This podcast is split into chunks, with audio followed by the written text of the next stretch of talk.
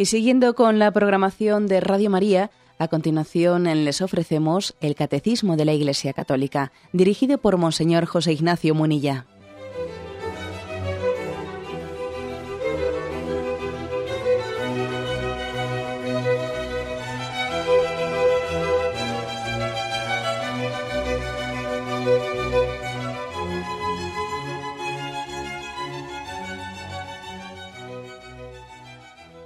Cordial saludo a todos los oyentes de Radio María. Un día más, con la gracia del Señor, proseguimos el comentario del Catecismo de nuestra Madre la Iglesia. Hoy queremos concluir el apartado de la oración vocal. Eh, habíamos, habíamos hablado, el Catecismo había presentado tres formas de expresión de la oración. La oración vocal, la meditación, que comenzaremos a partir de mañana, y la oración contemplativa. Sobre la oración vocal, ya habíamos hablado dos puntos, el 2700 y 2701, y ahora concluimos los últimos puntos sobre la oración vocal. Son, vamos a intentar explicar del 2702 al 2704, ¿eh? que son más breves, son más sencillos, y si luego nos queda pues más, más tiempo libre, pues lo, lo dedicamos más a, a la intervención de los oyentes. El punto 2702 dice así. Esta necesidad de asociar los sentidos a la oración interior responde a una exigencia de nuestra naturaleza humana. Somos cuerpo y espíritu y experimentamos la necesidad de traducir exteriormente nuestros sentimientos. Es necesario rezar con todo nuestro ser para dar a nuestra súplica todo el poder posible. Bueno, cosas prácticas se dicen aquí ciertamente, y parten de una comprensión exacta, de una comprensión muy, muy cercana de lo que es el hombre. ¿Eh? Para hacer oración no basta, ¿eh? para, para, explicar cómo hay que hacer oración, por qué métodos concretos o por qué, con qué expresiones concretas hay que hacer oración, no vale partir únicamente del ideal de, de unirnos con Dios, sino que también hay que tener muy en cuenta de cómo es este hombre que tiene que llegar a Dios. De lo contrario no acertaremos. Únicamente hay que fijarse en la meta, también hay que fijarse en, en nuestras capacidades y posibilidades. Y así acertaremos con las formas concretas, con qué, qué expresiones son las buenas, las adecuadas, para que nosotros, siendo como somos, podamos llegar a Dios. Es la antropología. ¿eh? La palabra antropología, que, a veces suena un poco, pues, eh, una expresión un tanto rara, la antropología es la, digamos, la rama, bien sea filosófica o bien sea de la teología, la que estudia el hombre. Bueno, la, la antropología, a la hora de definir cómo es el hombre, ha echado mano, el catecismo, pues de una u otra manera, viene también a decirlo, ¿no? De definir al hombre teniendo en cuenta pues esa doble realidad que, hay en nosotros, una realidad animal, biológica, somos biología, somos un, animal, pero también hay otra, otra dimensión en nosotros, que es la dimensión espiritual. Le llamamos el alma, hay por lo tanto dos dimensiones.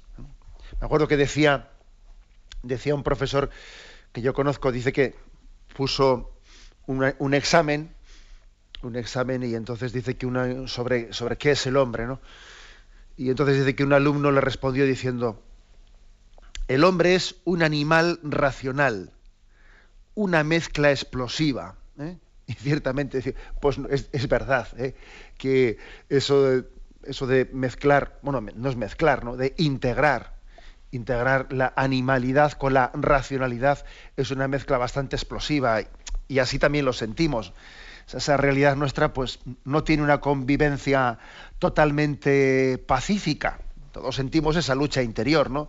Entre nuestra carnalidad y, nuestro espíritu. Y ahí andamos, ¿eh? ahí andamos. Y por la gracia de Dios queremos que esa dualidad, que no dualismo, ¿no? Esa dualidad que hay en nosotros entre el ser animal y el ser espiritual, pues se conjuguen, se integren y tengamos una experiencia de unidad interior y no de estar fracturado, sino... Eh, bueno, esta es la realidad, pero para definir al hombre hay que tener en cuenta estas dos dimensiones. Su dimensión biológica animal ¿eh? y su dimensión espiritual. Algunos, algunos le han definido al hombre a la hora de ponerle palabra a esto, ponerle algún término que lo defina, diciendo, bueno, pues el, hombre es como un espíritu encarnado. Lo que pasa es que esta palabra espíritu encarnado se suena un poco a equívoco porque uno le, aplica eh, la imagen de la, del reencarnacionismo y eso lógicamente hay que quitarlo de medio. ¿no? Esa expresión de espíritu encarnado se refiere más bien a un espíritu corporeizado, o sea, hecho cuerpo, ¿eh? hecho cuerpo, espíritu encarnado o también una carne espiritualizada. Algunos eh, filósofos se han aproximado a, hablar del hombre que tiene estas dos dimensiones con estos términos. El hombre es como un espíritu encarnado y también es como una carne espiritualizada. Como digo, no en el sentido de reencarnacionismos ni cosas raras de esas, ni tampoco en el sentido cuando decimos carne espiritualizada, en el sentido de que, en ese sentido equívoco, de que la evolución es la consecuencia de una materia que llega a ser espíritu. No, la materia por evolución nunca llega a ser espíritu.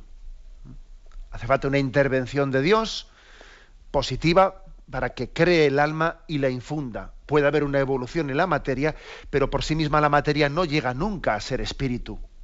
¿eh? De la materia no puede provenir el espíritu. El alma es el fruto de una intervención directa de Dios que ha creado el alma. Bueno, me remito a esta definición.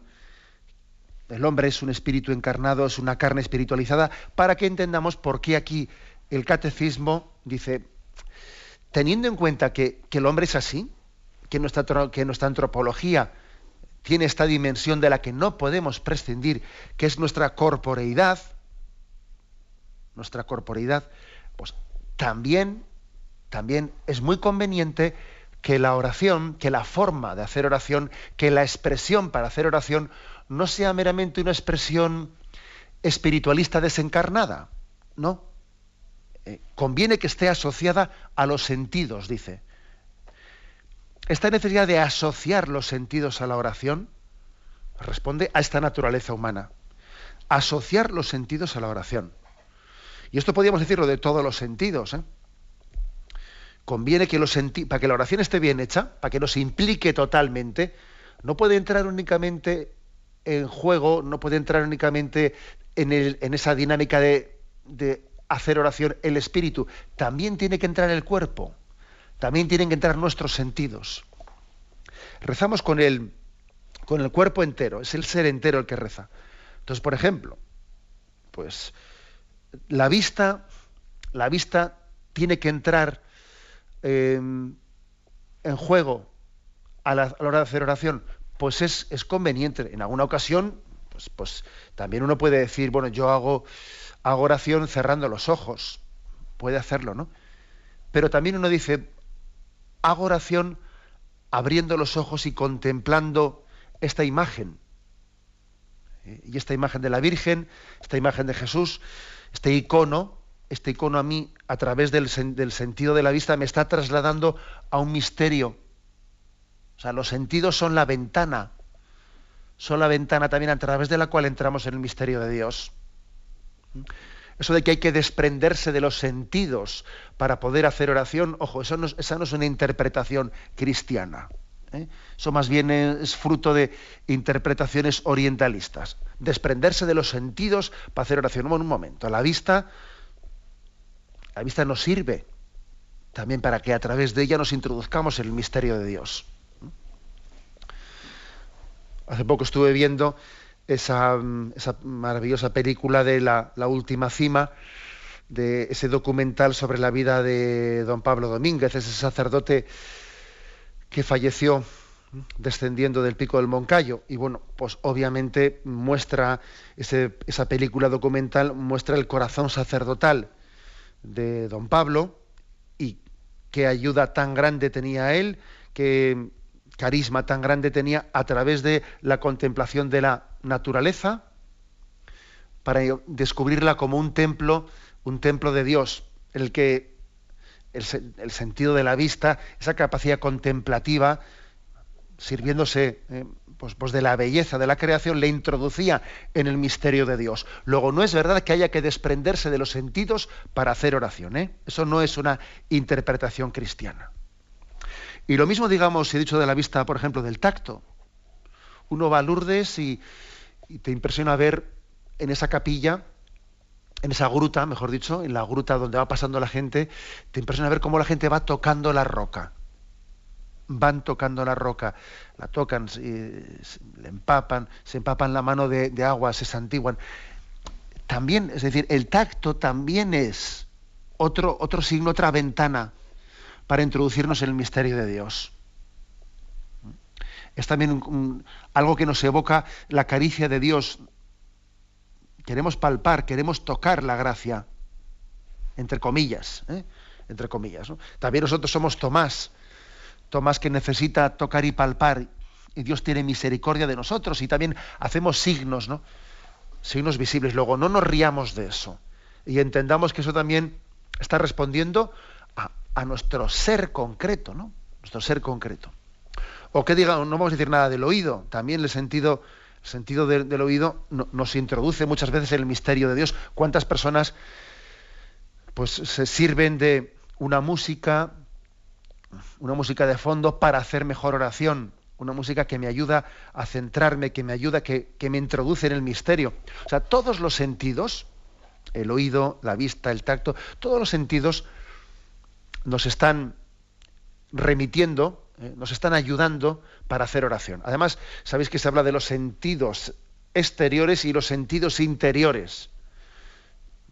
Y entonces, por ejemplo, pues el sentido exterior del tacto, el tocar, la roca, el tocar el agua, nos está introduciendo los sentidos interiores, en, tocar, en palpar, la bondad de Dios, en la, en la caricia de Dios, etcétera.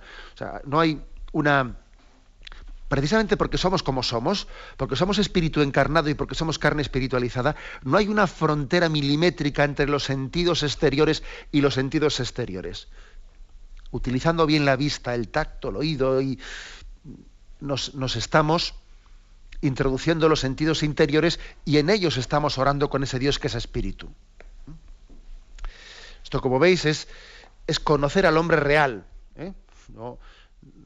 Y desde luego desligarnos de esas visiones mm, orientalistas que no son, que no son cristianas, eh, que hablan de una necesidad de despojarse de todos los sentidos de llegar a, una especie de nirvana, un, un, estado en el que el hombre mm, no siente ni padece ni, ni recibe ningún dato del exterior. No, no, no, eso no es así. Por lo tanto, todo esto lo está diciendo aquí el catecismo para remarcar por qué sí, también tenemos que hacer oración vocal y gritar y decir y palpar y tocar. Termina diciendo aquí, es necesario rezar con todo nuestro ser para dar a nuestra súplica todo el poder posible. ¿Acaso un niño cuando va a hablar con su... tiene algo que pedir, ¿no? Y entonces va a hablar con sus padres y, y para hacer valer todo el poder posible, el niño habla, grita, repite, si hace falta chilla. Bueno, pues el ejemplo no sé si es bueno, pero nosotros tenemos que servirnos de nuestros sentidos para rezar con el hombre entero es necesario rezar con todo nuestro ser ¿eh? para que nuestra súplica tenga toda la veracidad posible. Nos remite aquí el Catecismo al punto 1146, donde se dice, signo del mundo de los hombres. En la vida humana, signos y símbolos ocupan un lugar importante. El hombre, siendo un ser a la vez corporal y espiritual, expresa y recibe las realidades espirituales a través de signos y de símbolos materiales. Como ser social, el hombre necesita signos y símbolos para comunicarse con los demás, mediante el lenguaje, gestos y acciones. Lo mismo sucede en su relación con Dios, también. Claro, porque uno dice, sí, pero Dios es espíritu puro. Sí, pero nosotros no. Nosotros no. Con lo cual, igual que yo para comunicar, igual no, eh, de una forma, eh, de una forma similar a la que yo, a la de mi comunicación con otra persona humana, Yo obviamente para comunicarme con otra persona humana necesitaré algún signo, ¿no? Necesitaré signos, necesitaré, si no son palabras, tendrán que ser signos visibles, exteriores. Si no, no nos comunicamos. ¿eh? Porque somos como somos. Cuando hablamos con Dios, es verdad que Dios no los necesita, pero nosotros sí. Nosotros sí. Luego también a la oración hay que llevar, obviamente, ¿eh? nuestros sentidos para aplicar nuestros sentidos en esa relación con Dios de el hombre entero.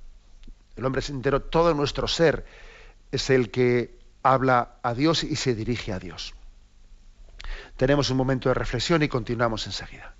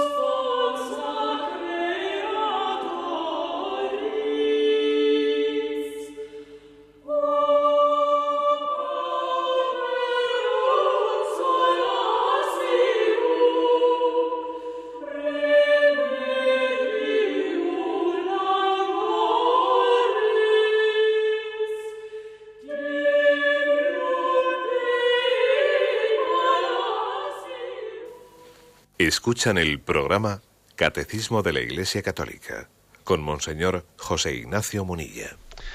Continuamos en esta edición en la explicación de este apartado de la oración vocal, después de haber explicado el punto 2702, en el que se habla de por qué eh, la oración a través de los sentidos, la oración vocal, tiene una razón de ser en nuestro ser, en, nuestro, en la antropología del hombre.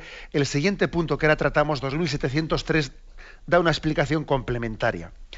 Esta necesidad, se refiere a la necesidad de la oración vocal con todo el cuerpo, esta necesidad responde también a una exigencia divina. Dios busca adoradores en espíritu y en verdad. Y por consiguiente, la oración que brota viva, y por consiguiente, buscan la oración que brota viva desde las profundidades del alma. También reclama una expresión exterior que asocia el cuerpo a la oración interior. Esta expresión corporal es signo del homenaje perfecto al que Dios tiene derecho. Bueno, mm, supongo que esa expresión de que Dios nos pide que hagamos todo, que hagamos una oración en espíritu y en verdad, que seamos adoradores en espíritu y en verdad, os recordará ese pasaje del Evangelio de San Juan del encuentro de Jesús con la samaritana,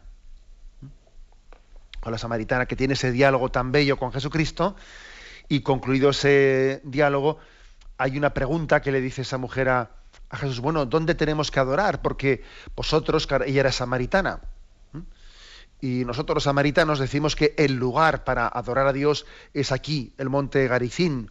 Vosotros decís los judíos que el lugar para adorar es allí en Jerusalén. ¿Cuál es el sitio eh, adecuado para hacer oración? Entonces Jesús le responde diciendo, Mira, llegará un día en que los verdaderos adoradores adorarán a Dios en espíritu y en verdad.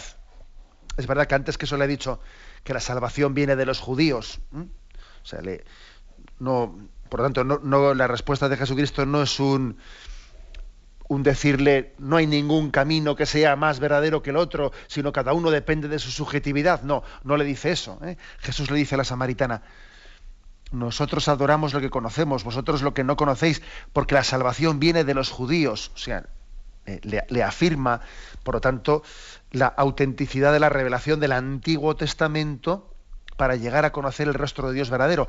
Pero después de eso añade, después de eso añade, llegará un día en que los verdaderos adoradores no adorarán a Dios en este monte o en el otro monte, sino que adorarán a Dios en espíritu y en verdad. La verdad es que es una, son palabras proféticas de Jesús dirigidas a esta mujer samaritana, palabras proféticas, que me lo habéis escuchado en alguna ocasión, yo las veo especialmente reflejadas ahora, en este momento en el que uno llega allí a Jerusalén y ve la esplanada del templo, aquel auténtico lío de las mezquitas construidas sobre la esplanada del templo, las mezquitas de los musulmanes, que impiden la reconstrucción del templo judío de Jerusalén, abajo, en el muro de las lamentaciones, los judíos se lamentan y lloran porque el templo fue destruido y no puede ser reconstruido, y entonces hay una auténtica lucha, lucha por aquella, por aquel lugar, por aquellas piedras, ¿no? Y entonces Jesús nos dice y tiene una gran actualidad diciéndonos que tenemos que adorar a Dios en espíritu y en verdad. Entonces, existe un riesgo, el riesgo de que nuestra oración sea meramente una, oración de, de la letra, hecha no en espíritu, sino en, la letra, en la piedra, que es lo que Jesús eh, está reprochando allí. Es decir, es, olvidar, olvidar que la oración, la relación con Dios, no puede hacerse depender de unas piedras. O sea, el templo, el templo de Dios, el templo de Dios no, no puede estar ligado a un sitio peleando por ese lugar, a ver quién ocupa este sitio. No, podemos hacer una guerra, ¿eh? una guerra por una piedra. ¿eh? Ojo que también ¿eh? nosotros tenemos que hacer nuestra autocrítica de si fue, de si fue prudente, incluso aunque hubiese un origen de una, de una defensa ante un ataque, si se fue prudente pues, en la historia de la Iglesia todo lo que fueron las cruzadas para defender unos lugares, unas piedras, ¿no? Aunque obviamente, ¿no? Había también una razón legítima que era la de, la de defenderse ante, una, ante un ataque que despojaba a los cristianos de la posibilidad de visitar los santos lugares. Bien, pero, pero es proporcional el que nosotros luchemos por unas piedras. Entonces Jesús dice, adorad en espíritu. ¿eh? O sea, no, no en la piedra, no en la letra, existe ese riesgo, ¿no? Como vemos, por ejemplo, ahora mismo en Jerusalén, el pelearse allí, judíos y musulmanes, pelearse por unas piedras. Cuando Dios, cuando el auténtico templo de Dios es Jesucristo, allí donde está Jesucristo, allí donde le recibimos en la comunión, está la plenitud de la divinidad. Porque la humanidad de Cristo es el templo de Dios, no unas piedras, es el templo de Dios. Y nosotros mismos estamos llamados a ser templo de Dios para la vida del mundo. Por otra parte, por otra parte, sin embargo, fijaros, también existiría, y aquí viene lo que, lo desde el punto del catecismo quiere decir, si existe ese riesgo ¿no? de, de ligar nuestra religiosidad a la letra y a las piedras, también existe el peligro contrario, ¿eh? el peligro de mm, espiritualismo desencarnado. Espiritualismo desencarnado. Es decir, de una religiosidad, de una oración, de una forma de relacionarse con Dios, que diga, bueno, como nosotros tenemos que mm, despojarnos de la letra y de las piedras, lo importante únicamente es el encuentro espiritual con Dios, despojándonos de todo lo material. Por un momento, ojo también con la oración y con los espiritualismos desencarnados. Porque nuestra espiritualidad tiene que encarnarse. Y encarnarse porque a Dios le encontramos también realizándose el reino entre nosotros. Y a Dios le encontramos entre los pobres, a Dios le encontramos de una manera especial en nuestra familia, también le encontramos en nuestros templos, en nuestros templos, por supuesto, en la comunidad cristiana, le encuentro encarnado en ella, en esas personas que me rodean en la Asamblea Dominicana. O sea, no tengo un espiritualismo desencarnado. A Dios le encuentro también de una manera palpable y visible por mis sentidos. Y también mi encuentro con Dios no es en una oración espiritualista, sino que también se expresa en la liturgia, en las formas visibles, en las oraciones vocales. ¿Eh? Como veis, pues aquí hay un equilibrio, un equilibrio muy importante de guardar. ¿Eh? Porque cuando Jesús le dice a esta mujer, le hace esa profecía, los verdaderos adoradores adorarán a Dios en espíritu y en verdad, está, está como queriendo Em, ponernos en alerta frente a dos riesgos. O al riesgo de una espiritualidad, de una religiosidad ligada eh, a la letra y a las piedras, olvidando que Dios es espíritu y que trasciende eh, esos lugares y esas formas, o también lo contrario, pretender tener una espiritualidad eh, pues totalmente desencarnada, un espiritualismo que no, que, que, después no reconoce a Dios presente en la comunidad cristiana, en los pobres, en nuestro templo, que también es signo del templo de Dios, en las oraciones visibles de la liturgia, donde también vemos y palpamos el misterio de Dios encarnado en fórmulas, en oraciones vocales, en cantos, o sea que también la oración tiene que ser encarnada no meramente espiritualista. Como veis, pues es, es, muy matizado el catecismo en la manera de hablar. Yo creo que es un, es un milagro, es un don de, equilibrio, de espiritualidad el que nos presenta aquí el catecismo. ¿eh? Para mm, explicarlo, ¿eh? explicarlo un poco mejor, nos remite al punto 2097. 2097 ¿eh? que decía, adorar a Dios es reconocer con respeto y sumisión absoluta la nada de la criatura que solo existe por Dios. Adorar a Dios es alabarlo, exaltarle y humillarse a sí mismo, como hace María en el Magnificat, confesando con gratitud que Él ha hecho cosas grandes y que su nombre es santo. Ahora fijaros en esto. La adoración del único Dios libera al hombre del repliegue sobre sí mismo, de la esclavitud del pecado y de la idolatría, idolatría del mundo. Es decir, que el hecho de que también hagamos esa oración y además la expresemos visiblemente, vocalmente, que cantemos todos, que nos libera del repliegue sobre nosotros mismos, dice. Me impresiona esta expresión que dice el catecismo. la pedagogía de la oración bien hecha, la pedagogía de una oración vocal, que también tiene una expresión corporal, ¿eh? que nos moviliza para entendernos, nos libera del repliegue sobre nosotros mismos.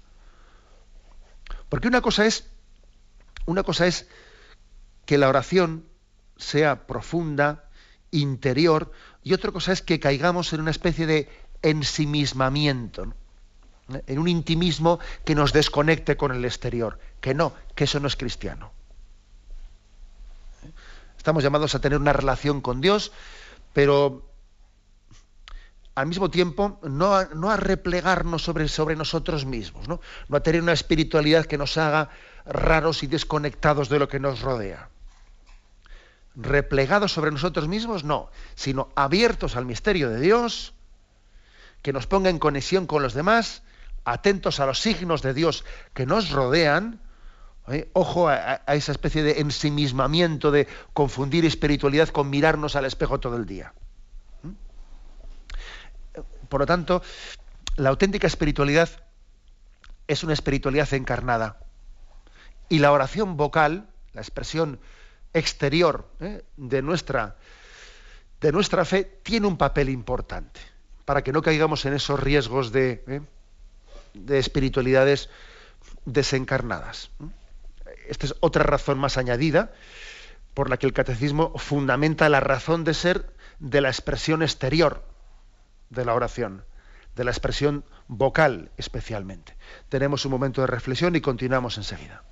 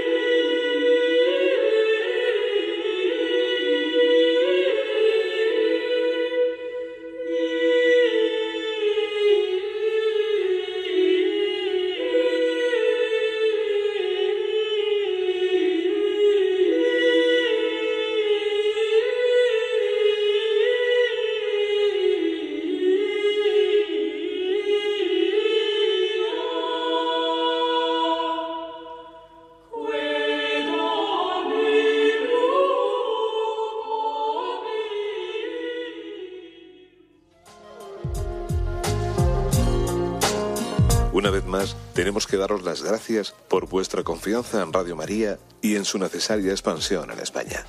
El reto está cumplido. Los frutos de mayo son ya una nueva siembra evangelizadora para difundir más y mejor el misterio pascual, centro de nuestra fe, de la mano de nuestra Madre María. Pero hemos de continuar. En junio nos hemos propuesto mejorar nuestras emisiones en Cataluña para llegar a más hermanos y os planteamos un nuevo reto, la compra de una emisora en la zona. La gracia nos brinda nuevamente la oportunidad de conseguir presencia de Radio María en Cataluña. En esta ocasión se trata de 300.000 euros. Juntos podremos crecer tanto como sea necesario para consolidar la comunión de hermanos en Cristo. Participa con tu donación en cualquier sucursal del Banco Popular o sus filiales o el BBVA en las cuentas de la Asociación Radio María. También puedes hacerlo por transferencia bancaria, giro postal o cheque a nombre de Asociación Radio María, enviándolo a Radio María, calle Princesa número 68, segundo E, 28008 de Madrid. Radio María la fuerza de la esperanza.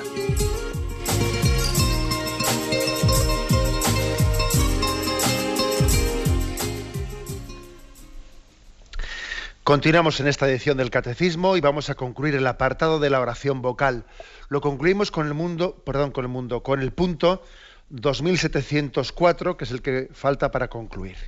Dice así: La oración vocal es la oración por excelencia de las multitudes, por ser exterior y tan plenamente humana.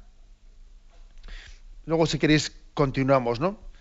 Leyendo el punto. Pero me quedo con la primera. Dice que es la oración, la oración vocal es la oración de las multitudes. Sí, es decir, se refiere a que cuando rezamos todos unidos, hombre, también podemos hacer una oración de meditación en pleno silencio. Recuerdo, por ejemplo, cuando en Colonia en la Jornada Mundial de la Juventud, en aquella vigilia que hicimos que fue impresionante, el Papa introdujo una oración de adoración de allí de un millón de jóvenes, todos en silencio. Era impresionante ver cómo había allí un millón de jóvenes que no se oía ni una mosca y, todos estaban en una oración de contemplación ante el Santísimo Sacramento. Bien, pero esa era una parte de la oración pero generalmente cuando nos unimos todos lo hacemos con una oración vocal.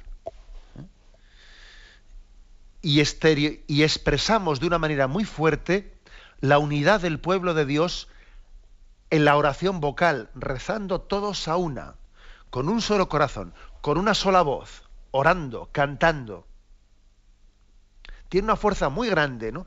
La de la convocatoria cuando la hace el Papa, cuando la hace el obispo y se convoca en Roma, se convoca en la catedral, ese orar todos juntos tiene una fuerza muy grande. Yo sé que algunas personas pues son un tanto alérgicas a esto. Y que dicen, a mí las multitudes me, me estorban o me molestan, yo soy incapaz de rezar con mucha gente, yo prefiero un espacio en el que me encuentre más bien solo, parece que los demás, los demás me molestan un tanto, ¿no? Bueno, hay que respetar a todas las personas y sus recorridos, pero yo creo que, sin entrar en casos particulares, esta tendencia, esta tendencia, eso de que nos molesten las multitudes, entre, entre comillas, o que nos sintamos incómodos en una gran asamblea de fieles, yo creo que es un mal que se nos ha colado. Es un mal de intimismo, ¿no? es un mal de, individualismo que parece que los demás nos, nos molestan de manera similar a como una madre goza el día que una madre de una familia numerosa, el día que en Navidad o cuando sea es capaz de conseguir el pleno en la familia y, si tiene ocho hijos ha traído los ocho y además ha conseguido traer a todos con la familia, con todos los nietos y tiene la gran alegría el poder haber hecho el pleno. si puedo hacer el pleno, a ver si en tal cumpleaños o en las bodas de plata nos juntamos a todos y goza, ¿no? Goza con verlos a todos unidos yo creo que lo mismo nos tiene que ocurrir a nosotros en las oraciones comunitarias, ¿eh? en las que gozamos de, ver un signo muy visible del pueblo de Dios que se reúne y cantamos todos y rezamos todos a una sola voz. Esa, es también la fuerza de la liturgia, el que tengamos una, una expresión común y recemos todos con los mismos términos, con las mismas palabras porque el Dios al que nos dirigimos es el mismo. Es tu Dios y es mi Dios y es nuestro Dios. Y rezamos las mismas oraciones. Eso tiene mucha fuerza. Y aquí el catecismo lo, lo remarca. Y aquí otra razón más para enfatizar la importancia de la oración vocal. Y continúa diciendo, pero incluso la más interior de las oraciones no podría prescindir de la oración vocal. Porque una oración interior no se trata de quedarse en blanco, no, en quedarse en blanco no, quedarnos en blanco no. también incluso en la oración interior va a hacer falta una oración vocal, aunque no la digas en voz alta, aunque la digas interiormente, pero va a hacer falta. ¿Mm? La oración se hace interior en la medida en que tomamos conciencia de aquel a quien hablamos. Esta es una mm, frase de Santa Teresa de Jesús que aquí menta. La oración se hace interior en la medida en que tomamos conciencia de aquel a quien hablamos. Vamos a ver, no debemos de confundir oración interior con meditación y oración exterior con oración vocal. No, eso no es así. Eso no es así una oración, una, una, meditación puede no ser una oración interior, porque yo me he puesto a meditar y en vez de ponerme en presencia de Dios, estoy pensando en mis cosas, estoy distraído con lo mío y ese, ese rato de meditación me he ido media hora delante del Santísimo, ¿de acuerdo? Pero eso, aunque no esté haciendo oración vocal, aunque esté haciendo oración de meditación, entre comillas, yo no estoy teniendo una oración interior porque no estoy en presencia de Dios y estoy con mis cosas, dándole vueltas a lo mío y pensando que luego en la oficina que tuve este asunto y pensando en que en mis problemas. O sea, que no, no identifiquemos. Meditación es oración interior y oración vocal es oración exterior. No, eso no es así. Una oración vocal puede ser muy interior o también exterior, porque, porque hablas como un lorito y no te das cuenta de lo que dices. ¿eh? Y una oración de meditación en silencio puede ser interior o puede ser exterior y distraída. O sea que la clave está, por lo tanto, en que la oración nos haga caer en cuenta de la presencia de aquel con quien hablamos. Esta es la clave. Lo que le, lo que le da el auténtico marchamo mm, a la oración es el caer en cuenta de la presencia de Dios. Eso es muchísimo más importante que si lo hago vocalmente, que si lo hago mentalmente, que caer en cuenta de la presencia de Dios. Y este es el riesgo de, ¿eh? el riesgo de toda oración, pero en concreto de la oración vocal, pues que podamos recitar muchas oraciones, que podamos ser muy rezadores en el sentido exterior de la palabra, muy rezadores sin estar en presencia de Dios. Y eso es un riesgo que tenemos que pedirle al Señor la gracia de que nos vaya sanando. Recitar muchas oraciones sin estar en presencia de Dios. Es un riesgo real. ¿Eh? No es hablar de... No, no, es un riesgo real. Frente a eso, lo que el catecismo nos dice es esto. La oración vocal, esta es la última frase, la oración vocal se convierte en una primera forma de oración contemplativa. ¿eh? Es decir, eh, la clave está que, nos, que cuando oremos en, oración vocal, en, de viva voz, intentemos que sea una forma de integrar toda nuestra vida, todo nuestro cuerpo, todo nuestro ser, para que nada nos distraiga de estar en presencia de Dios. Y entonces ya hemos empezado a ser contemplativos. Fijamos cómo la oración de los contemplativos tiene una parte, un componente muy importante de oración vocal. Las eh, familias con los carismas contemplativos se unen en, unas determinadas oraciones vocales. Esta es la clave. ¿eh? Y con ello quiero concluir la explicación de hoy.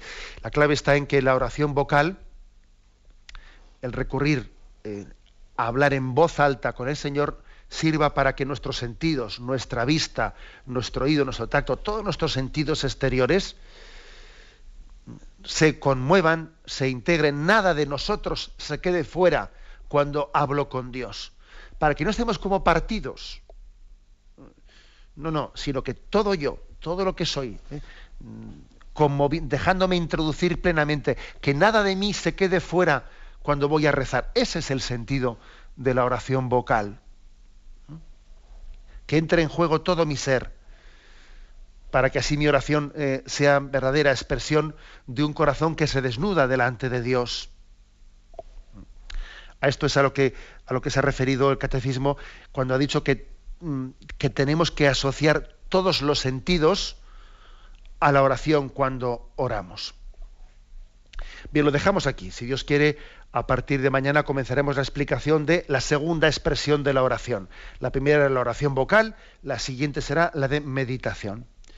Damos paso a la intervención de los oyentes. Podéis llamar para formular vuestras preguntas al teléfono 917 107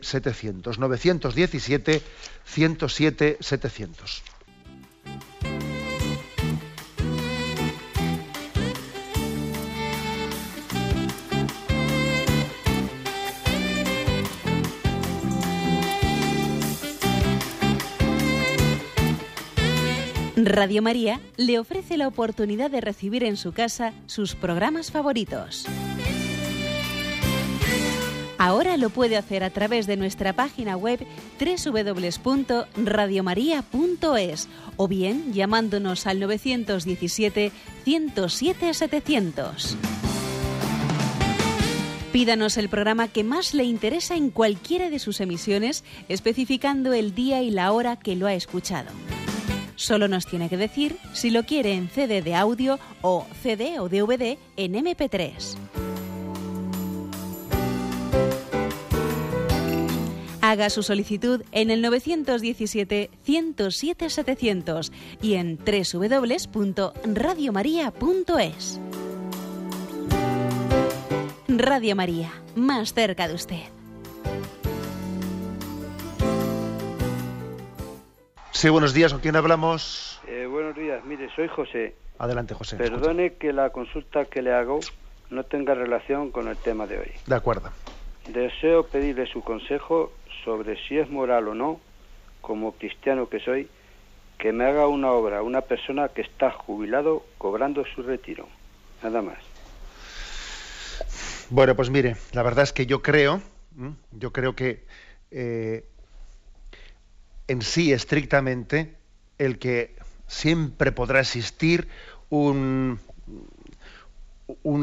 límite, eh, un límite que sea difícil de discernir, pero obviamente el que exista una economía sumergida no es moral. No es moral, obviamente, que alguien haga eh, un trabajo sin pagar impuestos, sin también tener todas las prestaciones sociales, al mismo tiempo, de alguna manera, quitándoselo a otra persona que es la que necesita tener el trabajo, etcétera, eso tiene su aspecto de inmoralidad. Me costaría quizás más también en un contexto, pues no meramente de la ley de mercado, ¿eh? ley de mercado, el que uno dijese, bueno, pues yo tengo un amigo que fuera de su trabajo, fuera de su trabajo, bueno, pues también él es un manitas y me, me echa una mano y yo le doy una gratificación. ¿Me explico? ¿Eh? Bueno, este segundo aspecto yo creo que también, también tiene un grado de naturalidad y de normalidad. ¿eh? El que entre nosotros pueda existir una colaboración y que uno, bueno, pues de alguna manera le gratifique a un vecino que me ha echado una mano en un trabajo concreto y yo se lo gratifico.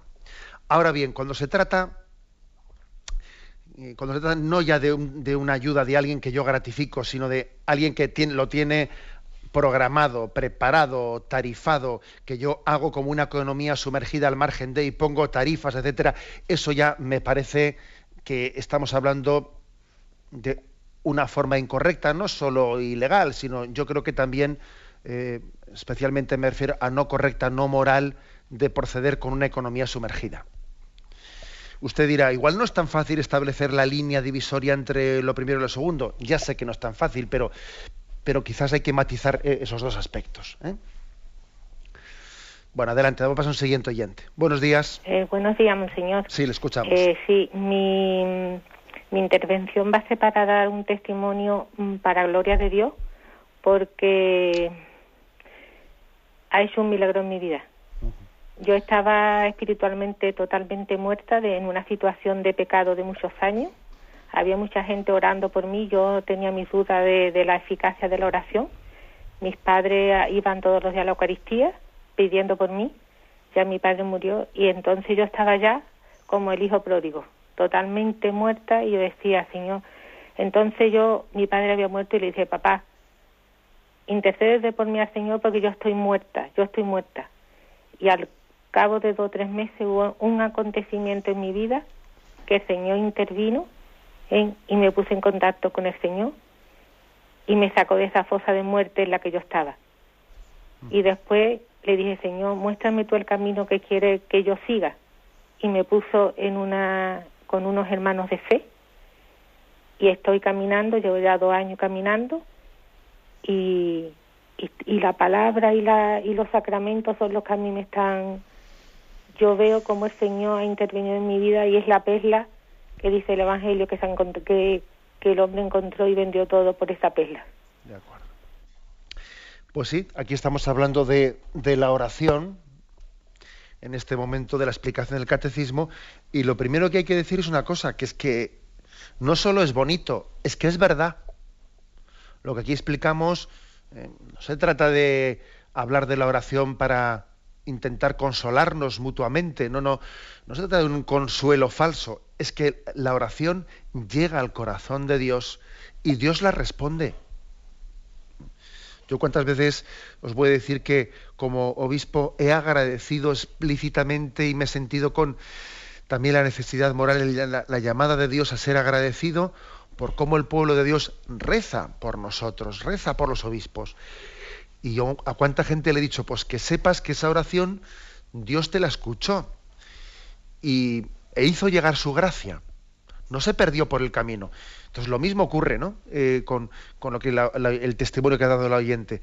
Claro que esa oración ¿eh? de su familia, por él, por ella, que, que, seguro que han orado como Santa Mónica, oraba por San Agustín y, y bueno, Dios la escuchó.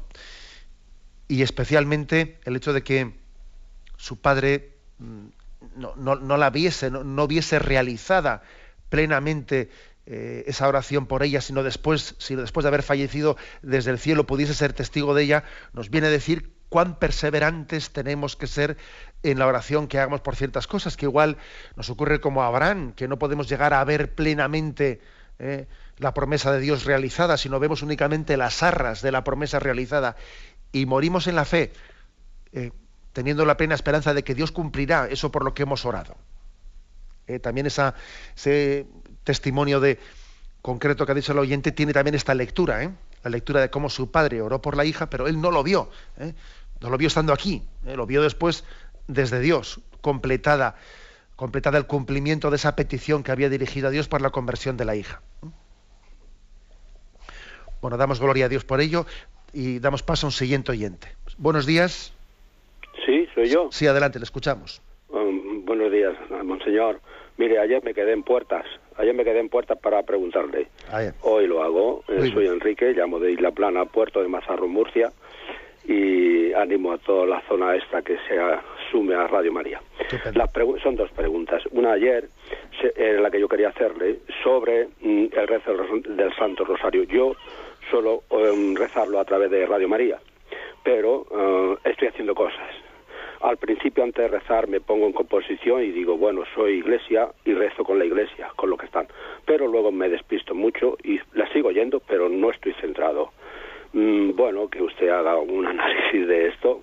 Esa es una pregunta. La otra es hoy, concretamente, hablando de la oración vocal, usted mm, hablaba de, mm, de los signos externos. Por ejemplo, cuando hablaba de, de esto de Lourdes, tocan la roca y el agua y bueno otros mm, signos como puede ser la pintura la música pero aquí es donde quiero entrar. En cuanto ha querido usted meterse con la música quería hacer una diferenciación de la música. Me he quedado esperando a ver qué daba de explicación sobre la música mmm, distanciando un poquitín o, o mm, no sé viendo otra dimensión un poco distinta de las cosas palpables y no la ha explicado y me he quedado con la boca abierta, pues si lo puede decir, es la, que tengan buen día. De acuerdo.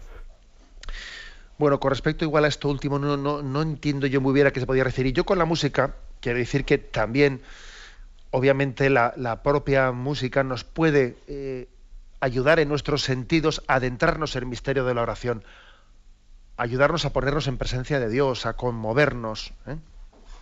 O sea, la, música es una, es una, una forma muy, mm, muy efectiva, diría yo, de introducirnos en un misterio que nos trasciende una buena música y, y, ahí también es posible que haya un cierto margen de subjetividad de qué tipo de música le gusta más a una persona que a otra. Bueno, ahí puede haber un cierto margen de subjetividad, aunque también ¿no? pues tenemos que intentar educar el gusto hacia la música sacra, porque especialmente hay una música sacra, el canto gregoriano, etcétera, ciertas polifonías. En esto el Papa es un auténtico eh, maestro también por, por su exquisito gusto musical bueno, digo que también la música sacra, cuando especialmente estamos educados en ella, eleva el espíritu, nos introduce en Dios. A eso me refería yo. ¿Mm? Y especialmente, no únicamente, bueno, no exclusivamente como un oírla, también cuando la cantamos, ¿eh? o sea, cuando participamos de ella como parte activa, aunque tampoco es meramente pasivo el escuchar, ¿eh? no es meramente pasivo, pero sí, cuando tenemos también el arte y la educación de poderla cantar explícitamente, lógicamente todavía nos introduce más en ello el que, el que canta ora dos veces, ¿no? decía San Agustín. Bien, con respecto a la primera parte de la pregunta, lo que decía usted del rosario, yo entiendo y sé que, y sé que muchos oyentes, y yo mismo, el que, el que les habla, ¿no? puede decir, qué calidad, qué calidad, entre comillas, ¿no? Tienen muchos eh, misterios del rosario que, que rezamos y nos quedamos insatisfechos de ver que pues nuestro grado de atención ha sido bastante limitado y que hemos comenzado pensando en el misterio, pero luego hemos terminado en Sebastopol y, nos ocurre, ¿no? Bueno, yo diría que tenemos que tener la paciencia y la perseverancia eh, para ir avanzando. ¿eh? Desde luego, lo fácil sería no hacerlo. Yo no, yo creo que sería imprudente decir, como rezo mal el rosario, más vale, para rezar así, más vale no rezar. Yo eso me lo pensaría 15 veces antes de hacerlo. ¿eh? Yo creo que la clave está en, en ir mejorando.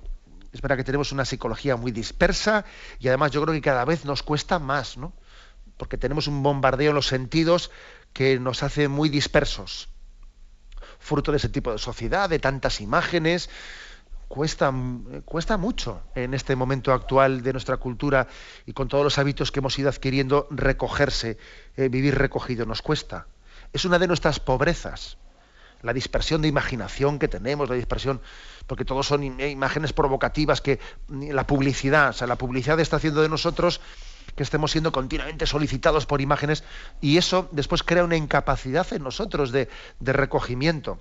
Somos también víctimas, ¿eh? víctimas de esta sociedad que está continuamente reclamándonos para montones de cosas y luego ya nos cuesta recogernos. Pero aun siendo así, ¿eh? yo creo que como pobres de Yahvé, que somos como pobres también heridos por, por, eh, por, las consecuencias de esta cultura, nos presentamos delante del Señor rezando el rosario en concreto, como ha dicho este oyente, diciendo, Señor, quiero estar contigo, es mi deseo estar contigo. Aunque luego estoy, vuelvo, eh, me voy y mi imaginación vuelve a aterrizar, Señor, mira dónde estaba, aquí me tienes de nuevo. También yo creo que esta oración de, de, de ese que se tropiece y vuelve a levantarse es una oración conmovedora para el corazón de Dios. Adelante, vamos a pasar a un siguiente oyente. Buenos días. Buenos días, monseñor. Sí. Bueno, pues mire, yo soy una madre angustiada en el sentido de que tengo dos hijas y, y una de ellas tiene dos, dos, dos niños ya, una de ocho años y otro de cinco. Y, nada, mis hijas eh, nos han casado y esta, esta la que tiene, la que tiene los hijos, pues nada, que, que no están bautizados. Entonces yo le digo a una madre angustiada porque es una persona que tengo mucha fe, vamos, me creo, vamos, aunque a veces, aunque a veces a mí me pasa como la madre Teresa, tengo noches negras, ¿no? La fe a veces, eh, pues la veo no la veo tan clara, pero para mí yo creo que si no, que si no la tuviera no respiraría y no viviría, ¿no? Para mí es vital, pero, pero vivo pues bastante angustiada, sabe, sabemos, señor. Entonces digo, he estado detrás de usted a ver si solamente para, mm, solamente le pregunto, monseñor, ¿qué comportamiento puedo tener yo hacia, mm, bueno, las dos, la otra, dentro de lo que cabe, pues oye, no está ahí, eh, tiene, lleva su vida, pero no tiene, no tiene hijos, ¿no? Pero la que tiene hijos, que yo intento, incluso hace, hace muy pocos días, que está cerca, está aquí en, en Poncerrada, se había estado allí y claro, yo pues, es que vengo, vengo muy, muy mal porque porque yo intento y, y los niños los veo que sí que, que, están conmigo pero claro ya están ahí los padres que sobre todo mi hija que es la que yo más cerca tengo y, y, el que está con mi hija pues también le veo que tampoco tiene entonces yo digo Dios mío digo le cerraría la puerta yo a mi hija eh, para que se diera cuenta que esta madre está sufriendo tanto este monseñor ¿qué me dice bueno pues yo creo yo creo que usted utiliza la palabra angustia no tiene que pedirle al Señor pues que esa eh, angustia. En la, palabra angustia es difícil que sea santa, por no decir imposible. Porque la palabra angustia no solo hay un dolor, o sea, yo comprendo que usted tenga un dolor, un dolor, un sufrimiento, pero la palabra angustia le, le une al dolor también la desconfianza, el agobio, ¿eh? el agobio de quien no sabe interiormente confiar las cosas en Dios y ponerlas en sus manos. Y hay que intentar que de la angustia quitemos este aspecto no, no santo dentro de él. Es normal que usted tenga dolor, pero que no sea, no sea angustioso, ¿no? no sea ansioso o angustioso, sino que sea un dolor sereno en el que usted tenga la capacidad de decir, Señor, lo pongo en tus manos, yo les quiero, pero tú les quieres más que yo a estos niños, con lo cual ¿Qué te voy a decir yo a ti, Señor, que tú no sepas si tú les quieres más que yo? Y además les quieres mejor que yo, porque a veces yo mezclo el amor propio y yo mezclo, eh, mezclo mis cosas, pero tú les quieres santamente, más que yo. Este es un aspecto importante, o sea, sanar el tipo de dolor que tenemos ¿eh? y pedir que sea un dolor despojado de amores propios. Eh. Y para eso creo que creo que no se trata de que usted cierre ninguna puerta, porque ese cerrar las puertas suena mucho a un despecho, a un despecho, a un amor propio y a un amor no santo. El amor es paciente, el amor es servicial, posiblemente también usted a través de ciertos servicios, ciertos estar, formas de estar gratuitas, eh, despojadas de, sí misma, eh, también sea en la mejor forma que tenga usted de testimoniar quién es, quién es Dios y qué, y qué grande es el don de la fe, que a usted le permite actuar de una manera despojada, gratuita, etcétera, etcétera. ¿eh? Bueno, tenemos el tiempo cumplido, le encomendamos también a usted y a todos los oyentes y me despido con la bendición de Dios Todopoderoso, Padre, Hijo y Espíritu Santo. Alabado sea Jesucristo.